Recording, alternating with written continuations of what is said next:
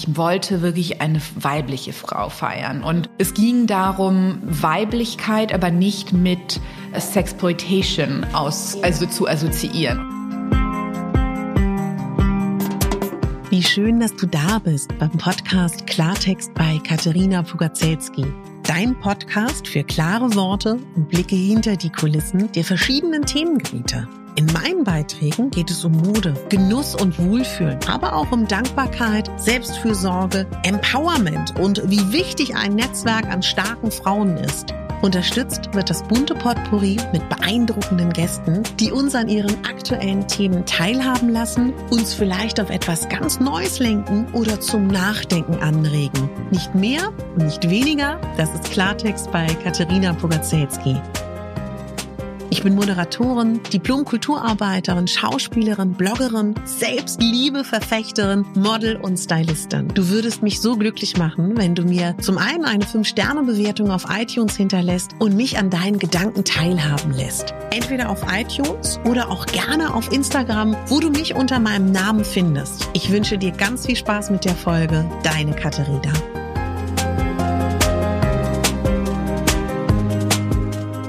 Mein heutiger Gast ist die wunderbare Lydia Maurer. Lydia Maurer ist die Gründerin und die Besitzerin und die Designerin vom Bademodenlabel Filida. Und Filida ist ein Bademodenlabel für alle Frauen, für alle Körpergrößen. Lydia hat einen ganz spannenden Karriereweg hinter sich. Sie war in Paris, sie hat gearbeitet für Paco Rabanne, für Givenchy und für weitere große Designer in der Pariser Zeit, bevor es Instagram wirklich so richtig gab. Und ich habe ganz viel gelernt in dem Interview mit ihr. Es sind wieder zwei Teile geworden. Heute startet der erste Teil und ich wünsche dir ganz viel Spaß und lass dich verzaubern von dieser wunderbaren Frau, die uns mitnimmt in die Welt der Mode und von der ich so viel gelernt habe über Modedesign und über ihre Sicht auf die Welt der Frauen. Viel Spaß!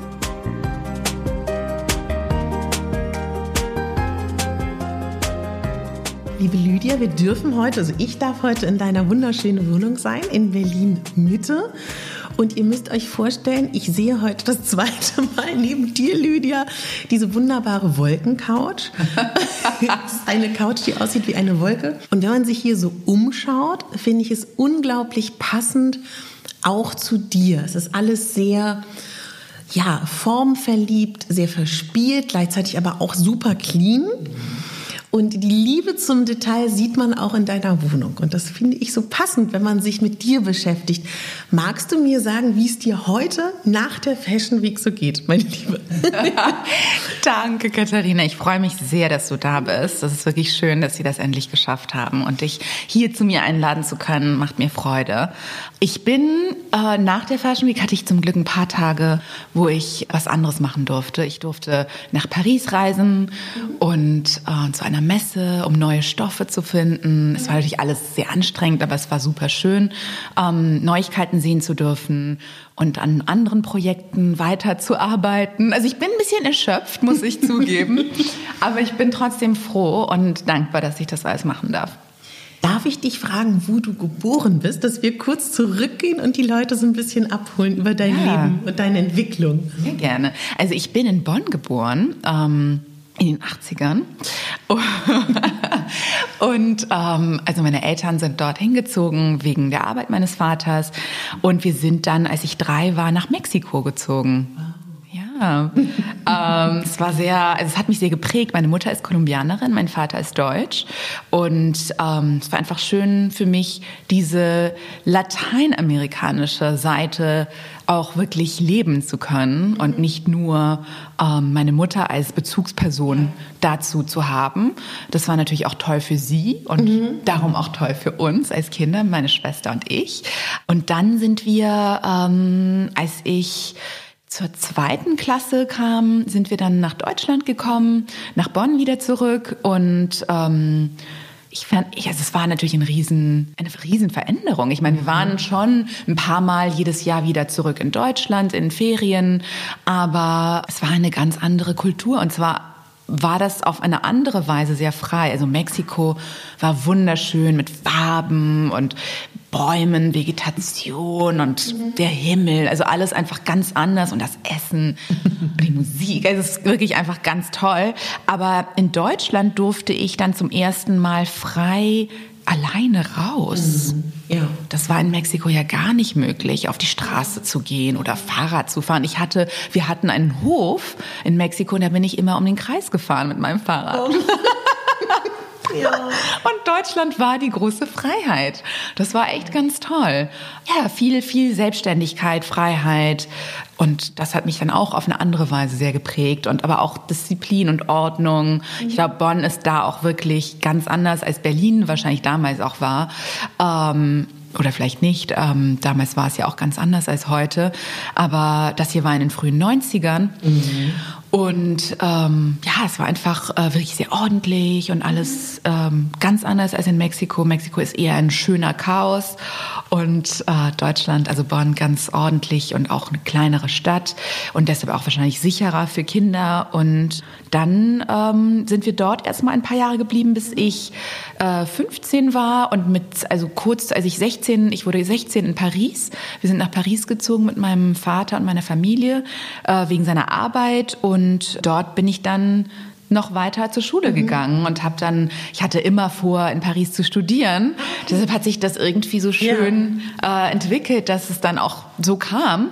Und äh, dass ich dann meinen Vater überreden konnte, dass ich dort auch bleibe, nachdem sie zurückgegangen sind nach Deutschland. Das war erstmal auch ein kleiner Kampf, aber er wusste schon immer, dass ich das wollte und mhm. dann hat er das auch gemacht.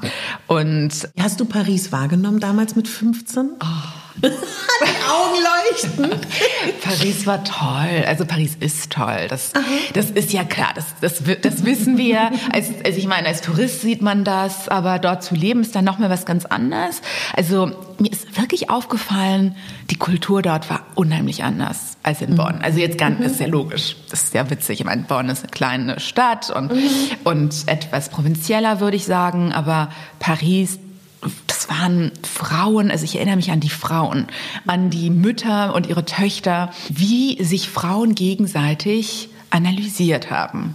Das war mein erster Eindruck. Du kamst in ein Restaurant oder du liefst an einem Café vorbei auf der Straße. Ja. In Paris sind ja die Tische so aufgestellt, dass man nebeneinander sitzt Stimmt. und auf die Straße blickt. Also es ist wie ein Publikum. Es ist auch wirklich so. Also, ja, also ja. das ist wirklich so eine Besonderheit, nicht? Und, und es war lustig, weil ich das gar nicht gewöhnt war. Ja. Und ähm, es gibt ja in Paris wirklich an jeder Ecke ein Restaurant. Es ist wirklich eins nach dem anderen. Das heißt, du läufst auf der Straße, bist du sicher, dass du ein Publikum hast. Dadurch, glaube ich, gibt es auch mehr Druck, viel mhm. mehr auf sein Aussehen zu achten. Ja. Und für mich war das sehr ungewohnt und ich habe mich auch sehr beobachtet gefühlt am Anfang. Mhm. Du sagst, wenn du in den Bus kommst, sitzen Mutter und Tochter nebeneinander und gucken sich deine Kleidung erstmal von unten nach oben und dann wieder nach unten. Oh und, und dann, und, und es war, es war beängstigend. natürlich. Und ähm, aber ich habe das, ich glaube, das muss mich auch sehr geprägt haben danach, um zu, zu sagen, okay, Frauen sind einfach wirklich sehr kritisch anderen ja. Frauen gegenüber. Ja. ja. Und ähm, wir müssen da irgendwie ein anderes Klima schaffen. Mhm. Wir dürfen uns angucken, aber wieso kann man dann nicht auch ein Kompliment machen? Mhm. Mhm anstatt es für sich zu behalten oder es schlecht zu reden. Und ich glaube, es gab da auch wirklich so ein bisschen diese, so eine Gehässigkeit ja. und ähm, so eine riesen Marken, so ein Markenbewusstsein. Ja. Ähm, natürlich kommt das dann auch wahrscheinlich drauf an, wo du bist, aber in, in meiner Schule war das auch so, es war überall, eigentlich überall, wo ich damals hinkam, war das so. Und ähm, und ich glaube, das hat mich auch, ich meine, ich wollte schon, da, schon damals Mode studieren, ja. aber das, ähm, das, hat, das hat irgendwie wirklich so einen anderen Aspekt aufgeweckt. Mhm, mh in meiner, in meiner Ansicht ja. der Mode und mhm. der Modewelt. Also die Modewelt kannte ich damals nur aus Zeitschriften. Also ich erinnere mich, als Kind habe ich meine Eltern immer dazu bewegt, mich zum Bahnhof zu bringen, wo es diesen großen Presseladen gab, wo es italienische Modezeitschriften gab. Und ich habe die als Kind schon gesammelt. Also die, es gab eine Zeitschrift, Collezioni, die gab es damals oder gibt es glaube ich immer noch, so eine ganz dicke Zeitschrift, die kam mhm. einmal im Monat raus und da waren alle Modenschauen nach Themen geordnet und so weiter und dann gab es so einen Designwettbewerb, da durfte man als Designer Zeichnungen hinschicken mhm. und wenn man gut war, wurde man veröffentlicht. Und mhm. ich wurde einmal veröffentlicht. Wirklich? Und das hat mich so gefreut damals. Ich war, ich war, ich war wahrscheinlich 14. Wahnsinn. Und das, ich, ich hatte einfach meine Freundinnen gezeichnet. Ja wie, wie ich mir vorgestellt hätte, dass ich uns anziehen würde, wenn wir ausgehen Nein. würden. Und das, ja, es war sehr, sehr witzig. Ähm, und es hat mich sehr gefreut und ich glaube, das hat mich dann irgendwie auch wirklich ähm, bewegt, das auch ja. wirklich durchzuziehen, so ein Studium zu machen. Und ähm, aber das war, das war so eine kurze Episode. Ich hätte nie gedacht, aber ich, dass ich das kriege, dass ich da reinkomme. Und das war sehr, das war, ist ja nur eine kleine Veröffentlichung, ja. aber unter fünf anderen wahrscheinlich auf derselben Seite, aber es hat mich wirklich einfach sehr motiviert. Mhm. Und also wie gesagt, ich glaube, es ist einfach wichtig von außen irgendwo eine Bestätigung zu bekommen. Und ja. das läuft dann wieder darauf zurück, auf die Frauen in Paris und deren Augen und deren, mhm. ja, deren Unlust, dir zu zeigen, dass sie gut finden, was du trägst oder was du, wie du aussiehst. Und, ah. und deswegen, deswegen glaube ich, habe ich auch wahrscheinlich ähm, unterbewusst das noch mitgenommen bei ja. Felida und gedacht, für mich, ich möchte, ich möchte, dass Mode ja. so ist, dass man einander ein Kompliment macht, dass man ähm, dass man verschieden sein darf und dass man sich anders anziehen darf oder eine andere Kombination macht als alle anderen. Oder ich glaube, das, das gehört da irgendwie auch damit rein. Das heißt, du wusstest anhand der Blicke oder man weiß anhand des Klimas nie, gefällt das gerade, was ich anhabe, wie ich aussehe oder nicht? Würdest du sagen, das ist eher so neutral beobachtend? Oder? Nein, es war alles andere als neutral. ich glaube, da war immer so, eine, so ein Druck das Neueste zu tragen. Ah, okay. Ich glaube, das, waren auch die Anfänge von äh, diesen Mikrotrends und diesen Fast Fashion Marken. Ja. Also Zara und so, das waren wirklich die, da war Zara, also 2000, das war 1999 war ich in Paris angekommen.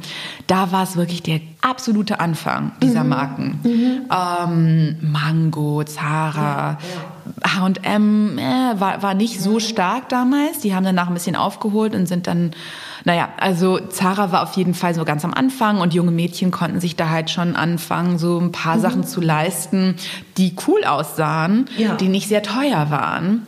Wie fandest du das? Hast du davon äh, profitiert? Bist du da auch hingegangen?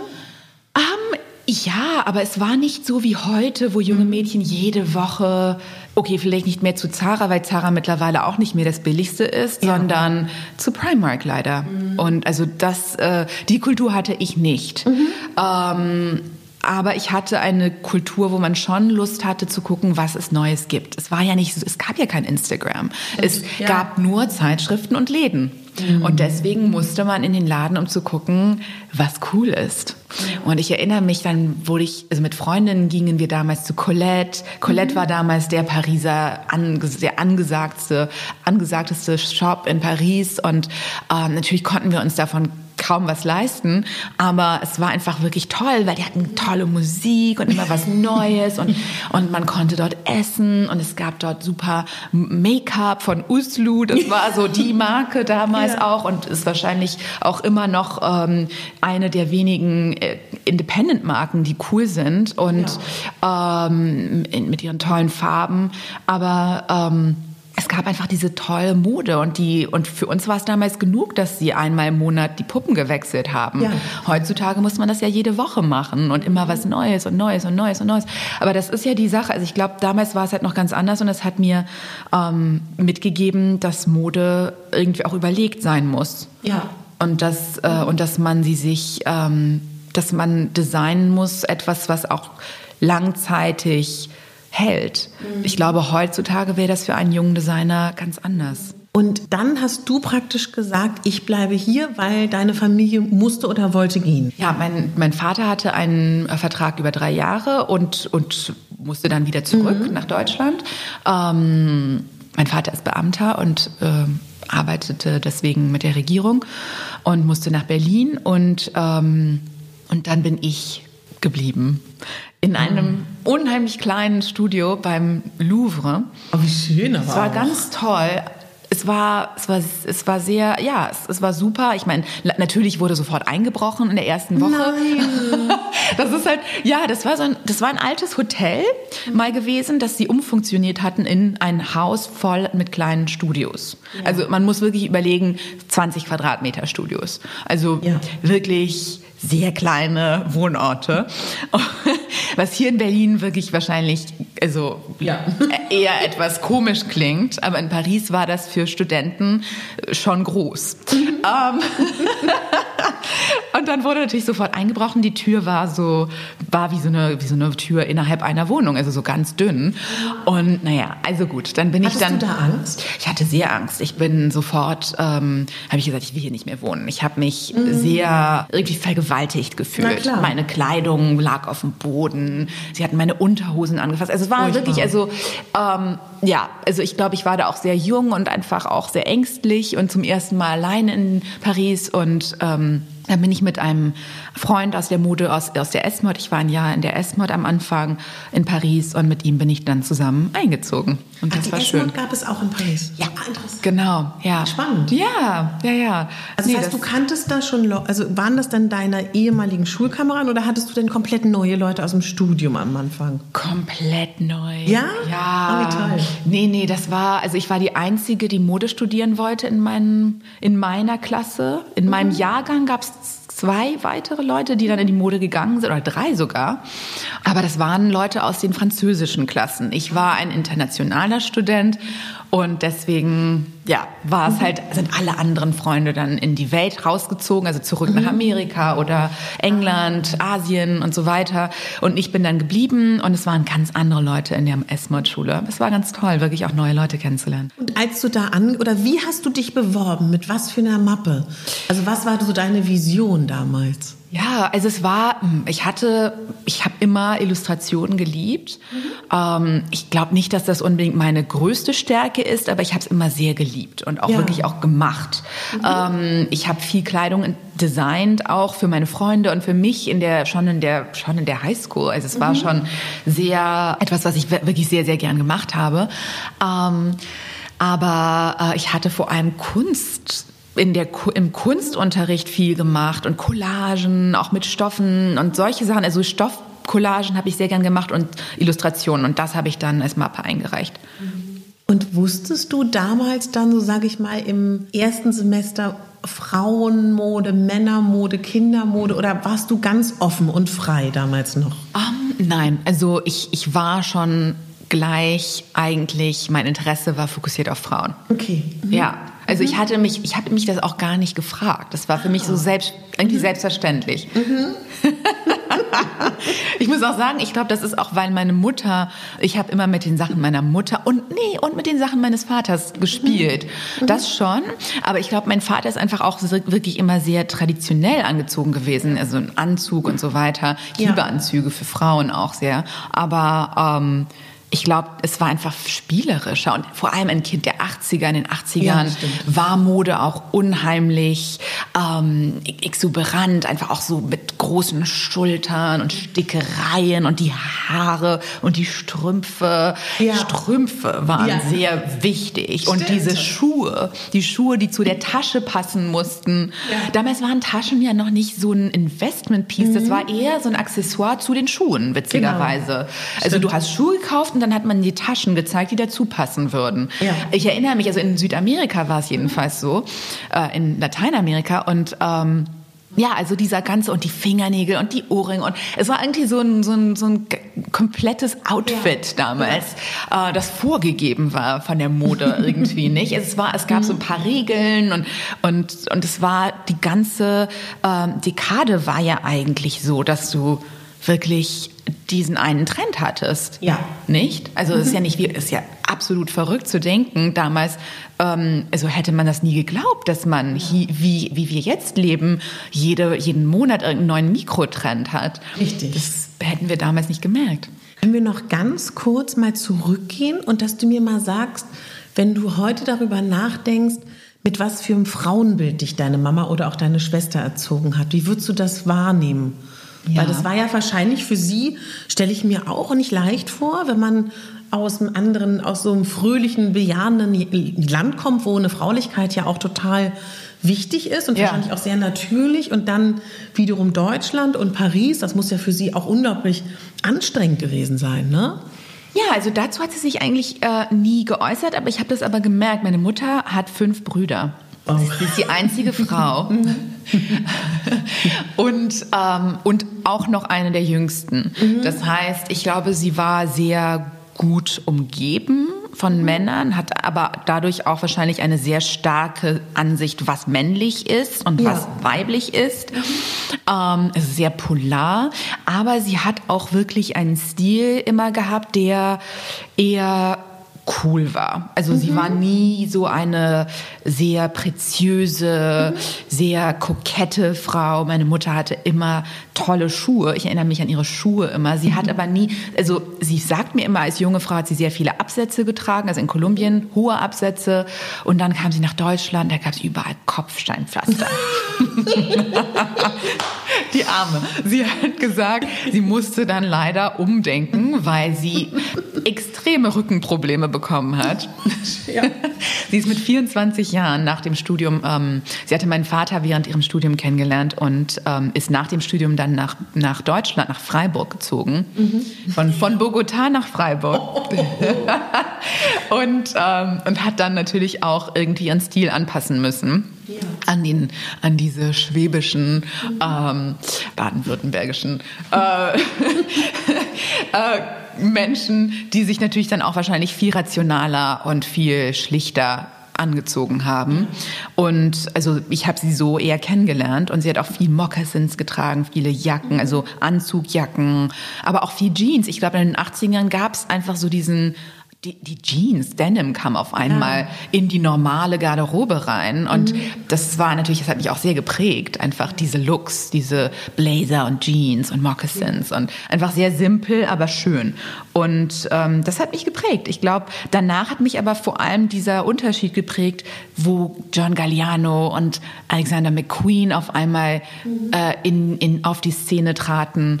Ähm, in Ende der, also der 90er, so 97, 98 ähm, dieses absolut spielerische, träumerische, romantische, mit all diesen schönen Steinen und, und Volants und, und leichten Kleidern und hohen Absätzen. Ja. das hat einfach wirklich, das hat mich sehr geprägt und dieses Make-up, ich erinnere mich noch an seine, seine, ähm, äh, Comtesse de Cassati Kollektion, die er gemacht hat, mit den, wo die Frauen so tolle Perücken anhatten ähm, und diese wunderschönen Bias Satin Kleider und so und das also diese Form verspielt halt auch wirklich dieses schöne ähm, diese schönen Formen, die diese Kleider gemacht haben. Mhm. Das, ja, also ich glaube, das war einfach so ein Mischmasch. Mhm. Und dann die mexikanischen Einflüsse. Ich glaube, ich habe ja. einfach wirklich so eine Plethora an verschiedensten Einflüssen, die ich halt irgendwie mit in mein Herz geschlossen habe. Mhm. Wenn, also ich greife mal kurz vorweg, wir gehen auch gleich wieder zurück. Wenn man dich heute anschaut, was du machst, spürt man ja, wie wichtig dir ist, dass alle Frauen schön sind. Deswegen habe ich dich auch nach deiner Mutter gefragt, weil ich mich frage, wo das herkommt, also wie sich das entwickelt hat. Weil wenn du jetzt Paris beschreibst, kann ich mir irgendwie schwer vorstellen, dass es da entstanden ist oder aber in so einer Abwehrreaktion vielleicht. Ich glaube, das ist so ein bisschen beides auf jeden Fall. Also diese Abwehrreaktion ist sehr stark, das stimmt. Und deswegen bin ich ja jetzt auch hier.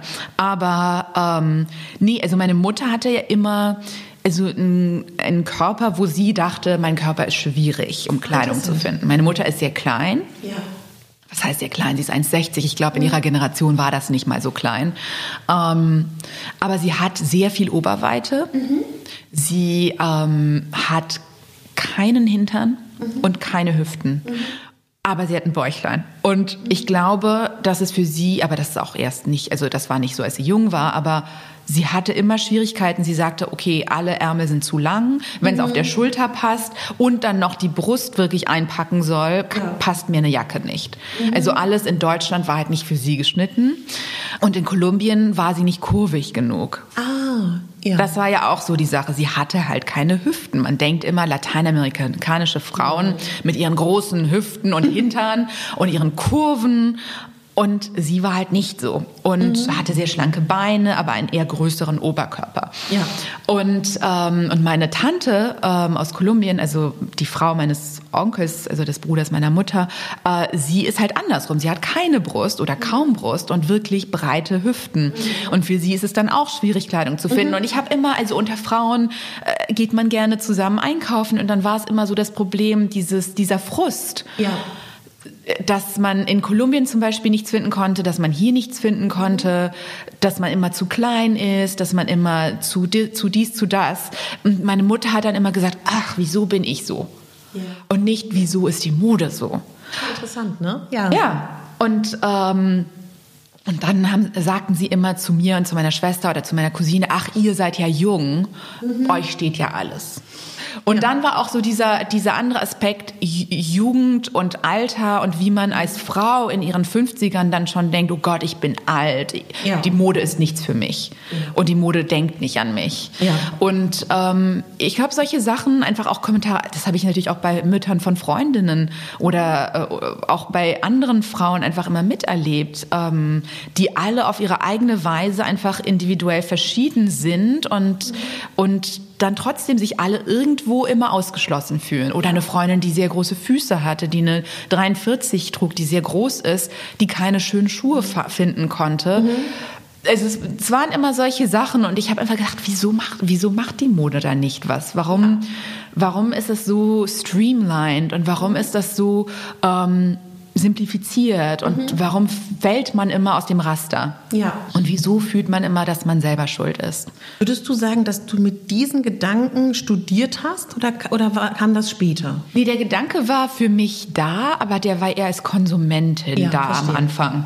Also mhm. wirklich, ich ging ja dann mit meiner Mutter einkaufen. Ich war immer so ihr, ihr Personal Shopper. Das war so die, die Sache. Und es war immer so, dass ich immer gesucht habe, ah, das mhm. könnte ihr vielleicht passen. Ja. Weil ich es gehasst habe, wenn sie sich danach so traurig gefühlt mhm. hat oder mhm. frustriert gefühlt hat. Und ähm, das war damals so, aber dann habe ich das Modestudium gemacht und da ging es einfach eher um, um etwas, um Ideen, die eigentlich nicht an den Konsumenten kamen. Verstehe. Es Hast war, du schon so wahrgenommen damals? Na, also ich habe so wahrgenommen, weil es ja meine Zeichnungen waren, ja. die in Wirklichkeit ja eigentlich nie Realität wurden.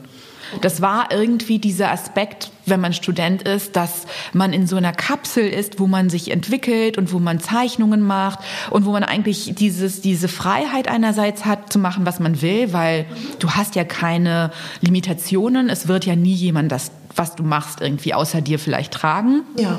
Andererseits der Frust, dass, wieso machst du das dann überhaupt, wenn das niemand trägt? Aber es war erstmal so eine Entwicklung über die Jahre. Und am Anfang ging es einfach erstmal darum, viel experimentieren zu können und ja. Stoffe und Farben zu mischen und, und Schnitte und wie sieht das aus und wie das und wenn ich das, den Stoff so lege, wie fällt der dann? Also ich glaube, das, das war so ein bisschen gut, dass es so ein bisschen wie so, ein, wie so eine Parenthese war, kann man das sagen? So eine, so eine Bracket, also das war eine Zeit, so eine Auszeit von der ja. Realität ein bisschen, ja. was am Ende dann aber auch überworfen werden muss, wenn man dann anfängt, wo zu arbeiten. Und das ist interessant. Ich glaube, diese Entwicklung ist super wichtig, dass, es, dass man wie in so einer Kapsel ist, wenn man studiert, in der man sich einfach erstmal austobt.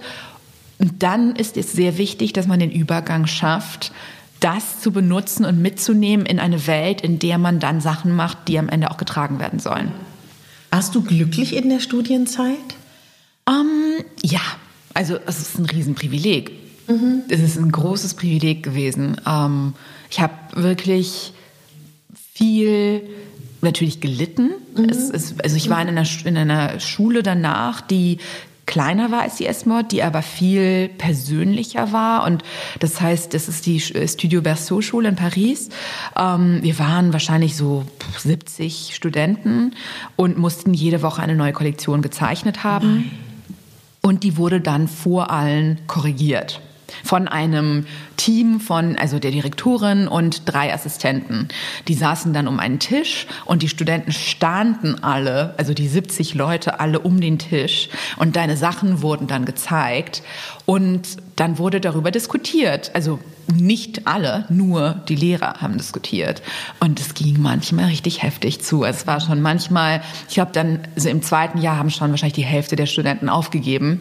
Und da musste man einfach sehr tough sein. Und ich glaube, das ist eigentlich auch eine gute Schule, weil die Arbeitswelt danach war ja nicht anders. Also du musst wirklich dazu stehen, was du machst ja. und es wirklich überlegen, ob du das wirklich so zeigen willst und mhm. dann einfach aufstehen und sagen, ja, ich finde das so gut und ja. ich glaube daran. Würdest du sagen, in der Pariser Modewelt war das schon sage ich mal, ein Privileg oder eine sehr berühmte Schule und eine berühmte Ausbildungsstätte, wo du dann warst schon, ne? Ja, absolut, sagen, ne? absolut. Also es war, es ist eine kleine Schule, da war aber, also die ist traditionell eigentlich bekannt. Also da war Isabelle Marant war auf dieser Schule, ihr Partner Jérôme Dreyfus war da, äh, Emmanuel Alt, die ähm, die Vogue äh, Chefredakteurin aus Paris, äh, war dort. Äh, also es sind da einfach ja. unheimlich viele Designer und und Redakteure, ähm, die äh, in Paris arbeiten Arbeiten in dieser Schule gewesen. Also das heißt, als du da angenommen wurdest, dann weiß man auch, was das wahrscheinlich für den weiteren Karriereweg bedeutet. Also man ist wahrscheinlich auch, oder das trägt einen dann vielleicht auch durch diese harte Ausbildung, oder? Ja, absolut. Also ich meine, ich muss auch sagen, es gibt sehr, sehr viele Studenten aus dieser Schule, die ähm, entschieden haben, danach nicht weiter in der Mode zu bleiben, ja, ja. weil es einfach so tough ist. Also es ist mhm. wirklich keine einfache Schule und es ist auch keine einfache Welt vor allem danach. Ähm, aber es stimmt, dass wenn man das dann durchgezogen hat und es wirklich mag, dass es dann Möglichkeiten öffnet. Weil die Leute wissen, wenn, wenn, wenn das junge Talent das geschafft hat, dann ist sie auch ja. genau richtig in unserem Betrieb. Absolut, ne? absolut. Aber auch weil die, weil die, die ähm, Professoren einfach auch mhm einen Blick haben und mhm. wahrscheinlich auch, also mir haben einige geholfen, mhm. ähm, mich zu orientieren und ähm, ich bin auch dank dessen gleich äh, nach dem Studium bei Yves Saint Laurent gelandet. Mhm. Würdest du sagen, du wusstest damals, dank dieser Ausbildung und der Esmond davor, oder wurde es dir vielleicht auch sogar gesagt, was damals als Haupttalent von dir gesehen wurde? Oder wurde dir das nie genau gesagt? Das, ähm, das war wirklich, also es gab nicht so viel Lob, muss man auch sagen. ja. Also ähm, ja, also das, das musste man sich hart äh, erkämpfen. Mhm. Ähm, also mir wurde häufig gesagt, dass ich einen, einen, schönen Sinn für Farbe habe, dass ich, dass ich eine gute Designerin bin. Das ja. wurde mir einmal gesagt und das mhm. war toll.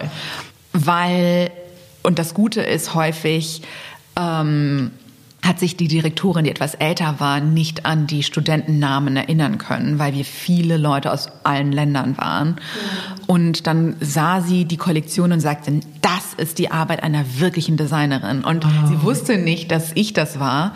Und dann hat sie, hat sie mich gesehen und seitdem kannte sie mich dann. Das war cool. Das war sehr cool. Aber aber ja, aber danach kommen natürlich auch Rückschläge und mhm. Sachen, die dann wirklich absolut ähm, schrecklich anscheinend waren. Und, und dann lernt man einfach, ja, man muss einfach immer weiter am Ball bleiben. Ja. Und wie war das für dich, dann bei so einem großen Haus zu landen? Also fühlt man das dann so als junger Absolvent oder ist, ist das gar nicht so groß, weil man dann sowieso schon in dieser Welt ist? Oh nein, also das war riesig. Ähm, Yves Saint Laurent vor allem, ich, ich, ich hatte bereits in Deutschland noch alle Bücher über Yves Saint Laurent gesammelt und war ein absoluter Fan. Ah, wie toll. Natürlich war Yves Saint Laurent dann seit 2002 nicht mehr im Hause. Ja. Aber ähm, einer seiner Nachfolger, ähm, Stefano Pilati, der war damals gerade angekommen. Mhm in diesem Haus. Und ähm, ich hatte wirklich ein Privileg, dort dann arbeiten zu dürfen. Es war ein sehr kleines Team. Ich war die einzige Praktikantin in, ähm, in dem Pret-à-Porter, also Ready to Wear. Und, ähm, und habe dort sehr viel miterleben dürfen. Es war wirklich toll. Ähm, aber er wollte eigentlich alles mit seinem engsten Kreis mhm. designen. Das heißt, ich kam nie dazu, ähm, im Design was zu machen als Praktikantin. Und ich durfte einmal was illustrieren, das war ganz toll, weil seine Muse, die ähm, Ilaria, sich damals um die VIP-Dressing-Studios gekümmert hat. Das heißt, sie hat Kleidung gemacht, spezifisch für Prinzessinnen, für Madame Pinot, für, für verschiedene Frauen. Das war ganz toll, weil Madame Pinot zum Beispiel ähm, ist eine, ich glaube, sie war eine Größe französisch 48, das heißt eine deutsche 46. Wow. Mhm. Das ist die, die Frau von, von dem Besitzer von, von der damaligen Gucci Group und, und jetzt Kering. Ähm, also der Vater, äh, nicht der Jean-François Pinot. Darf und ich dich ganz kurz fragen? Eine Kleidergröße 46 ist in Paris vielleicht wie in Berlin eine Kleidergröße 54, 56? Nein, also die französische Größe. Nee, entschuldige, ich meine jetzt nicht wirkliche Größe, ja. sondern von der Wahrnehmung. Von der Wahrnehmung, absolut. Ne? Absolut. Riesig, ne? Absolut. Absolut. Und wir hatten, natürlich ist es ein Couturehaus, das heißt, mhm. wir haben für sie eine Puppe, also so eine, so eine wow. Konfektionspuppe kreiert, die ihren Körper hatte, weil sie natürlich auch sehr wichtig war und nicht ja. zu allen Anproben erscheinen wollte. Und dann haben wir für sie häufig Tuniken und Kleider designt und das, das fand ich wirklich toll. Ja. Und ich habe mich dann immer gefragt, aber Madame Pinot kann ja eigentlich in der Boutique nichts kaufen. Lydia, bist du süß. Ja. Das, das, das fand ich ein bisschen komisch in meiner Naivität damals. Und, ähm, und ich glaube, ja, das hat mich dann halt auch wirklich mit, mit weiterhin irgendwie ähm, auf meinem Weg begleitet, dieser Gedanke. Ja. Nicht? ähm, aber das war ein tolles Haus trotz allem. Es war unheimlich ähm, stressig. Mhm.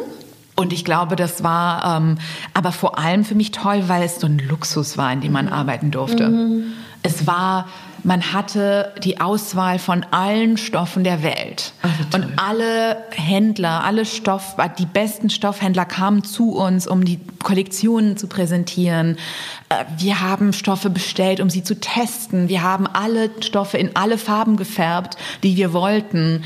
Es war also wirklich, äh, da habe ich einfach gemerkt, okay, so zu arbeiten ist ein Luxus und das ist so schön. Mhm. Und dann ist es aber jetzt, im, jetzt, wo ich in meiner Position jetzt bin, ist es schade, sowas zu machen, aber das dann so zu limitieren. Ja. Und zu sagen, okay, einerseits ja, das ist super teuer, das kann sich wirklich ein Prozent ja. der, der Menschheit oder nicht mal äh, gönnen. Und dann auch körperlich ähm, zu sagen, okay, wenn Madame Pinot nicht Madame Pinot gewesen wäre, hätte sie es vergessen können. Ja. Wobei Madame Pinou wahrscheinlich in der Multiplikation eigentlich die Kundin wäre, ne? Genau, das absolut. Ist ja auch so schade. Genau. Und das ist dann das Witzige, dass Leute im Marketing häufig immer noch sagen, ja, Frauen, die Geld haben, sind halt schlank. Mhm. Und das, also, das, das muss immer noch gesagt werden, leider, in diesen Modehäusern. Ja.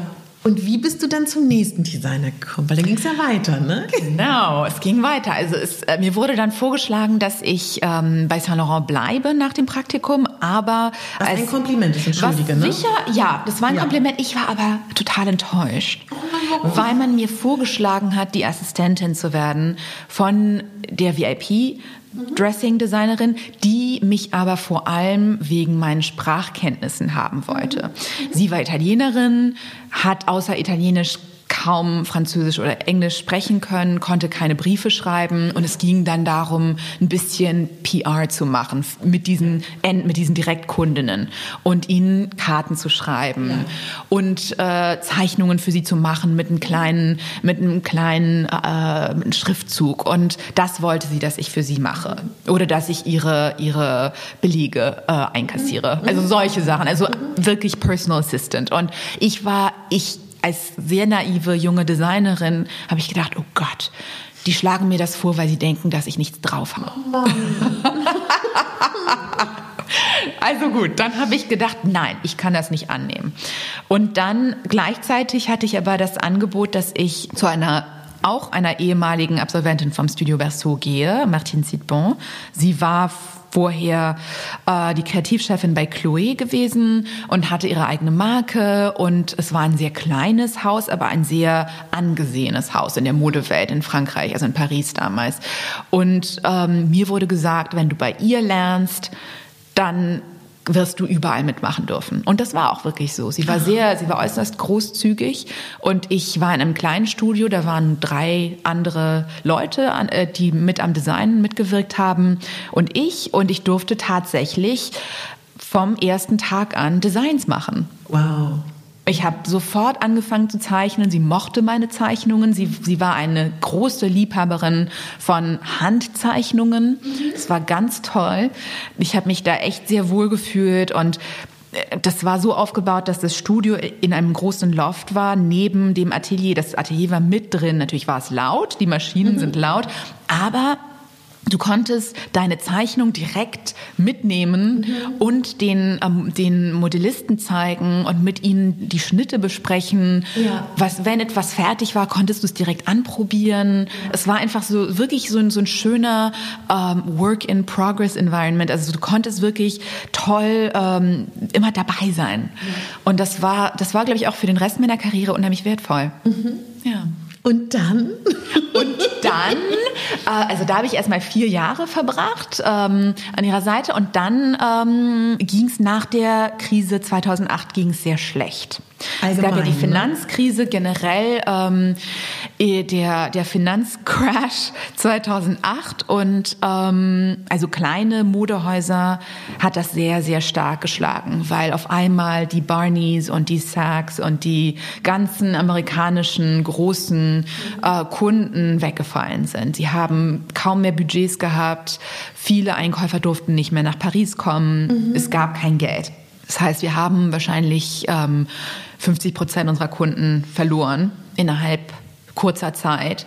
Und ähm, es war finanziell einfach schwierig für diese Marken und sie wollten dadurch äh, das, das Haus kleiner machen, mhm. wollten alle weniger zahlen und ich war halt schon wirklich äh, sehr schlecht bezahlt und bin dann ähm, bei Givenchy äh, habe ich mich dann beworben.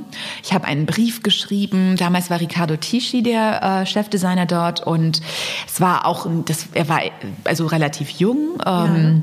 Ich glaube, der war knapp äh, knapp über 30 und ähm, ich habe ihm einfach einen Brief geschrieben, ein paar Zeichnungen geschickt. Ja, das war auch so, so, weißt du, sehr naiv und sehr einfach. Was hast du denn geschrieben? Weißt du das noch? Oh, ich glaube, ich habe ihn, ich habe ihn, glaube ich, angesprochen auf seine Liebe zu verschiedenen Kulturen und ah, zu äh, und und über, weil seine Kollektionen immer irgendwie sehr tribal waren. Alles mhm. ging immer über die ähm, äh, Südpazifik bis hin zu Südamerika, zu Religion und, und irgendwie Rituale. Und irgendwie war das interessant. Mhm. Und es war, es war sehr, ähm, sehr, also eine sehr on, ornam, also ornament, ornamentierte, sagt man ja, das so, ja, ja. Äh, Mode. Und, äh, und ich fand das irgendwie interessant und modern. Und das habe ich ihm auch erzählt und ich habe ein paar Zeichnungen gemacht und ich wurde tatsächlich angerufen. Ja, das ist ja auch zauberhaft. Ich finde das auch zauberhaft, wenn man so einen Brief bekommt. Hat er bestimmt ja, nicht auch bekommen. Das ist süß irgendwie. ja. wenn, also wenn ich das jetzt bekommen würde, würde ich mich sehr freuen. Siehst du? Ja, also das ist ein kleiner Tipp, falls uns jemand zuhört. Ne? genau, das war wirklich auch handgeschrieben ja. auf Papier. Und das, das geht halt jetzt mit E-Mails so ein bisschen verloren. Aber das war damals halt eine andere Zeit. Und, ähm, und ich habe dann äh, ein Interview mit ihm gehabt und es war so lustig. Er hat sofort gefragt, was mein was mein Sternzeichen sei. Nein. Also das ist irgendwie so ein bisschen witzig. Also ich meine, er ist Italiener. Ich glaube, alle Latinos, wir sind da so ein bisschen abergläubisch. und ich glaube, das ist, ähm, der fand das halt gut. Er hat gedacht, okay, sie ist Jungfrau, Jungfrauen arbeiten sehr viel. Perfekt. Die wird mich nicht im Stich lassen. Und ich durfte dann halt, ähm, ich habe wirklich jemanden gesucht. Damals war halt diese große Zeit, wo alle Pre-Collections und Capsule Collections machen wollten. Ja. Man musste irgendwie sein Sortiment erweitern, mhm. weil natürlich als große Marke ist bei denen nichts passiert. Also Barneys, Bergdorf, mhm. Saks mhm. haben weiterhin bei denen gekauft, ja, ja. aber nur bei solchen Marken. Und dann musste man natürlich darauf achten, dass der Laden ständig was Neues hat. Ah. Weil es nicht mehr die jungen Designer gab, mhm. die das so ein bisschen aufgelockert haben. Das heißt, alle großen Häuser haben angefangen und haben gesagt, okay, wir müssen hier jetzt alle vier Monate neue Kollektionen haben mhm. und wir müssen ein bisschen preislich uns öffnen. Wir müssen mhm. auch jüngere Leute ja. irgendwie mit reinkriegen. Und das war dann meine Aufgabe. Ich habe eine Kollektion designt, die sein Stil, der halt noch relativ neu war in dem Haus. Ähm, ich habe der ist 2000, auch 2005 angekommen und damals war es 2009. Also er war in seinem vierten Jahr und ähm, er brauchte jemanden, der seinen Stil aufnimmt ja. und daraus Kleidung macht, die leicht weniger teuer ist ja. und die jüngere Leute anspricht. Und das habe ich dann gemacht. Das und wie, wenn ich dich kurz fragen darf, für Leute, die nicht in deinem Beruf sind, wie schafft man das, den Stil aufzunehmen? Also ist das, ist das was, ich stelle mir das unfassbar schwer vor, oder würdest du sagen, wenn man sich zurücknehmen kann, dann ist es gar nicht so schwer? Also ich glaube natürlich, es ging halt darum, er, er wusste, dass ich seinen Stil mag. Er, mhm. er hatte ein, eine Riesengabe von ihm ist, dass er sehr taktisch ist in seinem ja. Design. Also er ist weniger, er benutzt zwar Emotionen, um das zu transportieren, aber in seinen Gedanken war er immer sehr strukturiert ja.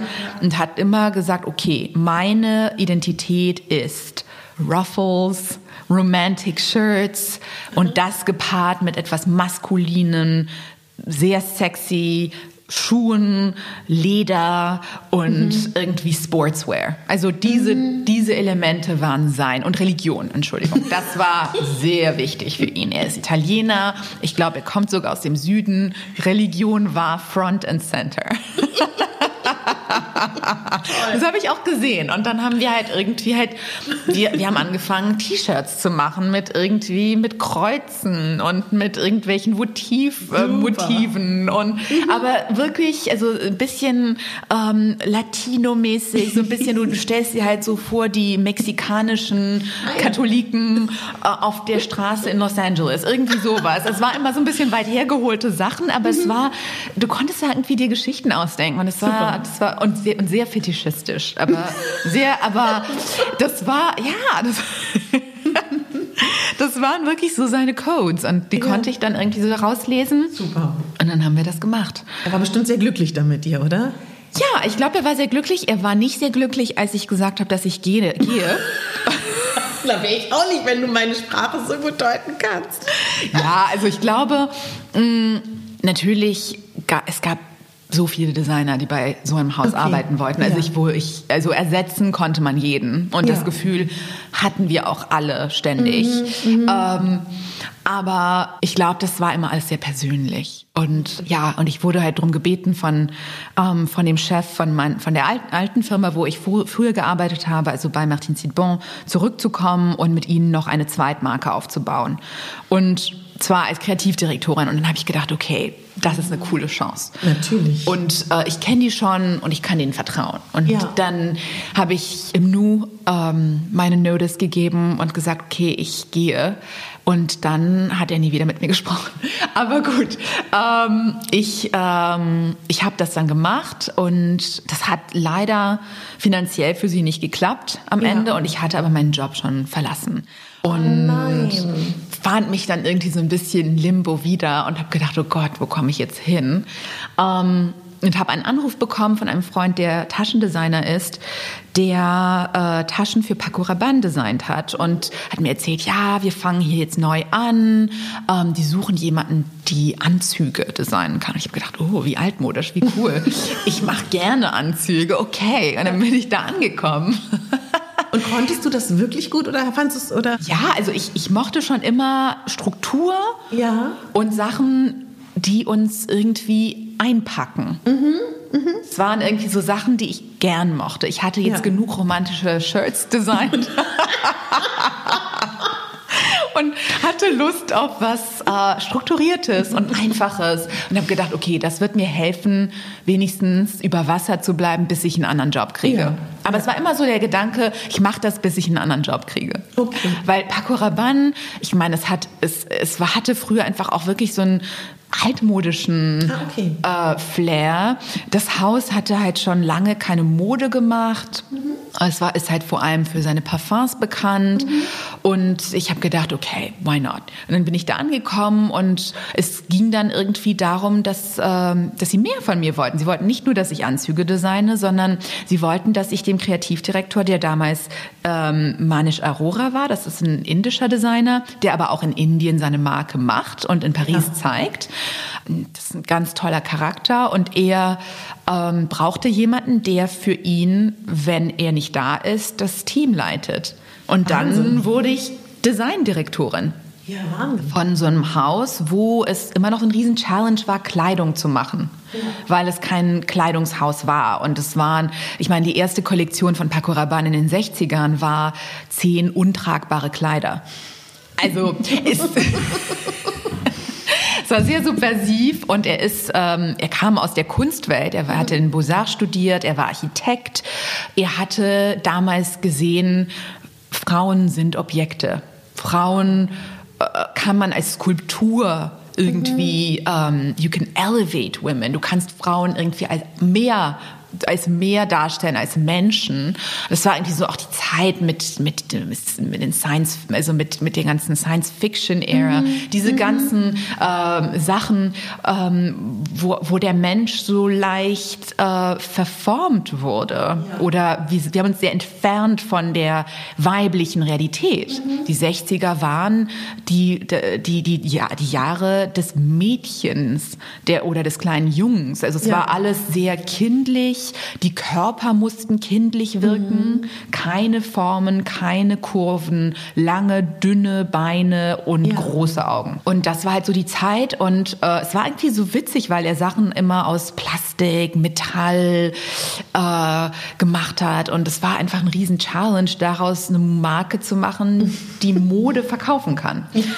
Ähm, und als, ja, also total. Es war auch künstlerisch endlich mal. Ja. Und da habe ich gedacht, okay, vielleicht ist das so ein kleiner Break mhm. von Verkauf. Also mhm. vielleicht müssen wir daraus jetzt einen Teil machen, der weiterhin natürlich ähm, so kunstobjektmäßig weiterläuft. Mhm.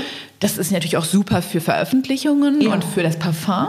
Aber dann einen Arm zu bauen, der wirklich tragbar ist, mhm. aber trotzdem diese künstlerischen Werte mitnimmt.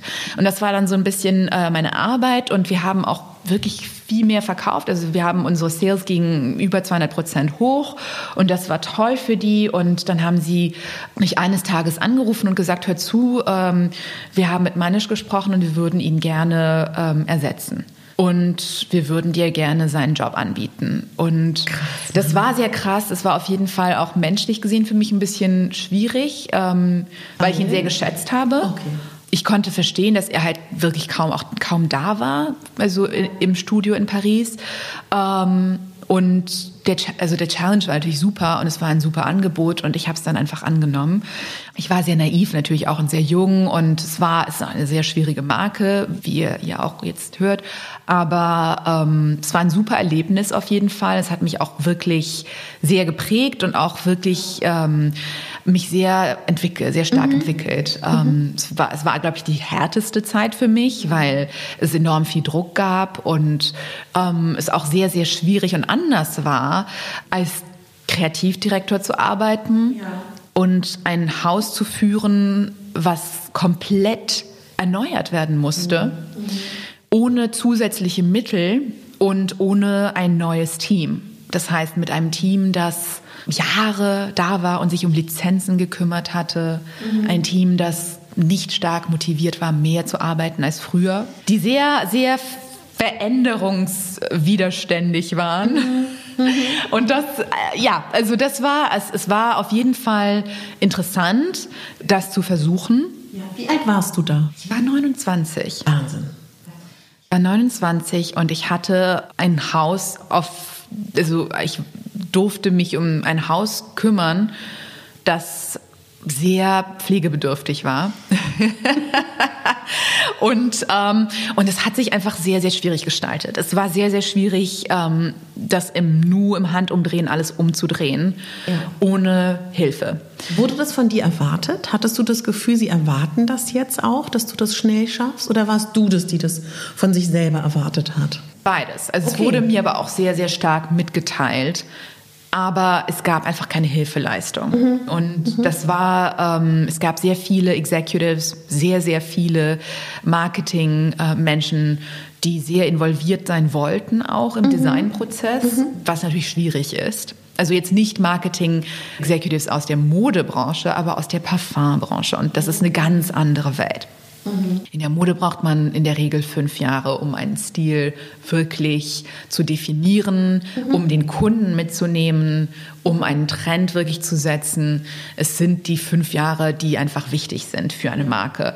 Und ähm, und es war sehr schwierig, das zu machen mit so vielen Köchen.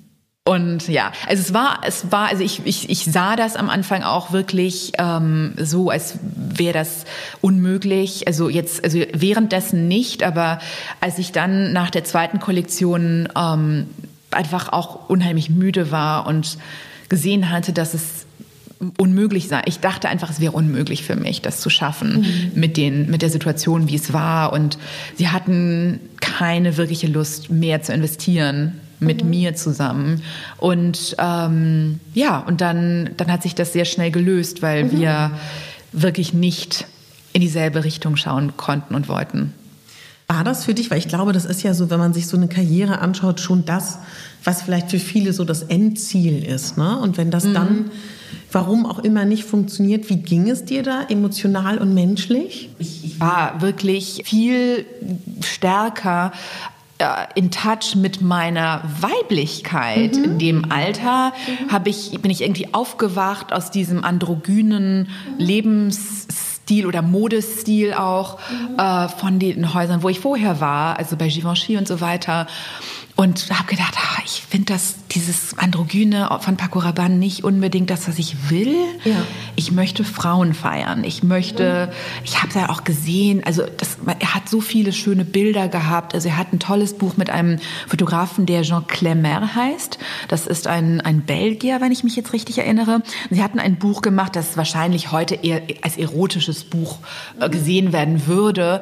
Das hieß äh, Canned Candy. Also ähm, es war, weil das Candy ist anscheinend die Frauen und die Cans waren halt die Metallbüchsen, die er gemacht hat. Das waren seine ja. Kleider. Ja. Äh, und das ist ein schönes Schwarz-Weiß-Buch ähm, mit Frauen auf, auf dem Sand, irgendwie die, die nackt sind und ein paar Metallteile von ihm tragen. Aber es ist ein super schön, sehr sinnliches Buch. Ja. Also ich würde sagen, das hatte nicht unbedingt so ein männliches Auge. Mhm was man jetzt zum Beispiel mit Playboy oder sowas mhm. assoziieren würde. Es war sehr, es hat die Frau so gefeiert und das fand ich schön und ich habe gedacht, das ist das, was ich möchte von Paco Rabanne. Ja. Ich möchte jetzt nicht Françoise Hardy zeigen, die äh, wirklich diese jungen, kleine, diese jungen Figur hatte, diese sehr androgyne Figur hatte. Ähm, ich wollte wirklich eine weibliche Frau feiern. Und mhm. es ging darum, Weiblichkeit, aber nicht mit äh, Sexploitation aus, ja. also zu assoziieren. Und das war leider der Part des Parfums. Es kam raus das Parfum Lady Million mhm. und das, die Werbungen waren immer Frauen mit langen Haaren und kurzen goldenen Kleidern, die sich von ihrem Freund abholen lassen, der sie mit Juwelen und Geschenken äh, überhäuft. Und also das war so ein bisschen so eine Frau, die wirklich nicht emanzipiert ist. Ja. Und das fand ich schade. Und das war wirklich nicht etwas, was ich wollte, weil ja. ich Lust darauf hatte, die Frau in ihrer Schönheit zu zeigen und trotzdem zu emanzipieren. Mhm. Mhm. Also davor war es immer okay, Emanzipation gleich, man muss sich ein bisschen wie ein Mann kleiden, man muss androgyner sein, man muss seine Sexualität beiseite legen. Ja. Und jetzt für mich war der neue Schritt, nein, wir sind, wie wir sind. Mhm. Wir sind Frauen, wir arbeiten, wir, wir kriegen Kinder, wir, unser Körper verändert sich und wir sind trotzdem schön. Ja. Aber wir dürfen auch erfolgreich sein. Und das mhm. war so ein, für mich so ein neuer Blickwinkel. Mhm den ich mit meiner Mode zeigen wollte. Und ich wollte Models aussuchen, die ähm, Kinder hatten oder die mhm. gerade ein Kind bekommen hatten. Mhm. Und das war so ein großer Brennpunkt. Das war wirklich ein schwieriger Punkt, den die Marketingabteilung absolut nicht haben wollte. Paco Rabanne für sie, also um das Parfum intakt zu halten und ja. diese Message weiter zu behalten, wollten sie das nicht. Also das war schon mal so das Erste. Mhm. Dann kamen auch Leute mit rein für die Modenshow, die ähm, einfach aus der normalen Modeszene kamen. Mhm. Normal, sagen wir mal, aus dieser normalen Welt des, der Modenschauen. Und für sie waren Models nur Models, wenn sie eine Größe 34 trugen und wenn sie keine Kurven hatten. Mhm. Das war wieder so dieser, dieser Punkt, wo ich dann wirklich, wo das mir wirklich ins Auge gesprungen ist und ich gedacht habe, okay, das finde ich sehr uncool.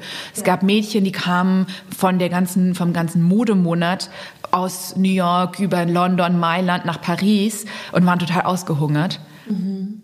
Fast am Kollabieren. Mhm und ich fand das das, also da ist es mir wirklich einmal richtig aufgefallen mhm. beim Casting, dass ich gemerkt habe, diese armen Mädchen ja. werden dazu gezwungen, mhm. mehr und mehr abzunehmen und trotzdem immer glücklich auszusehen mhm. und trotzdem diese, diese Frische und Gesundheit zu verkörpern, ja. die falsch ist. Mhm. Und diese und wir Modeleute wollen das intakt halten und, und zelebrieren das, diesen Kult. Ja. Und das ist ein Kult, der nicht gesund ist und der nicht richtig ist und der Frauen klein macht. Mhm. Und das, hab, das ist mir da wirklich richtig aufgefallen. Und das hat mich dann dazu auch bewegt, ähm, dies, diesen, dieses, diesen Dialog zu suchen und zu sagen, ich möchte das aber nicht, ich möchte es anders haben. Ja. Und ich glaube, das hat auch ultimativ irgendwie dazu geführt, dass wir uns einfach gar nicht verstanden haben. Ja. Und deswegen war das dann auch, habe ich das auch so als Öffnung gesehen, okay, ich, ich habe was zu sagen. Ja, ja. Und zwar etwas, was ich glaube, was unheimlich wichtig und zeitgemäß ist mhm. und was die anderen nicht sagen. Und das hat mich dann zu Felida gebracht.